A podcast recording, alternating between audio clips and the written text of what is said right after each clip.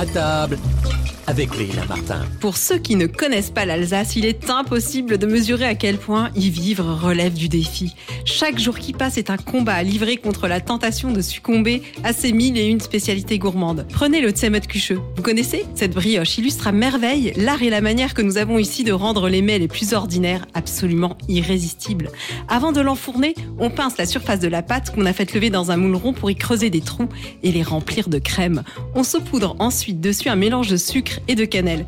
Je vous laisse imaginer la gourmandise de cette brioche avec l'utilisation de la crème fraîche épaisse Alsace les 32% de matière grasse à la saveur délicate et à l'onctuosité sans pareil. Oui, je sais, c'est à la limite du supplice.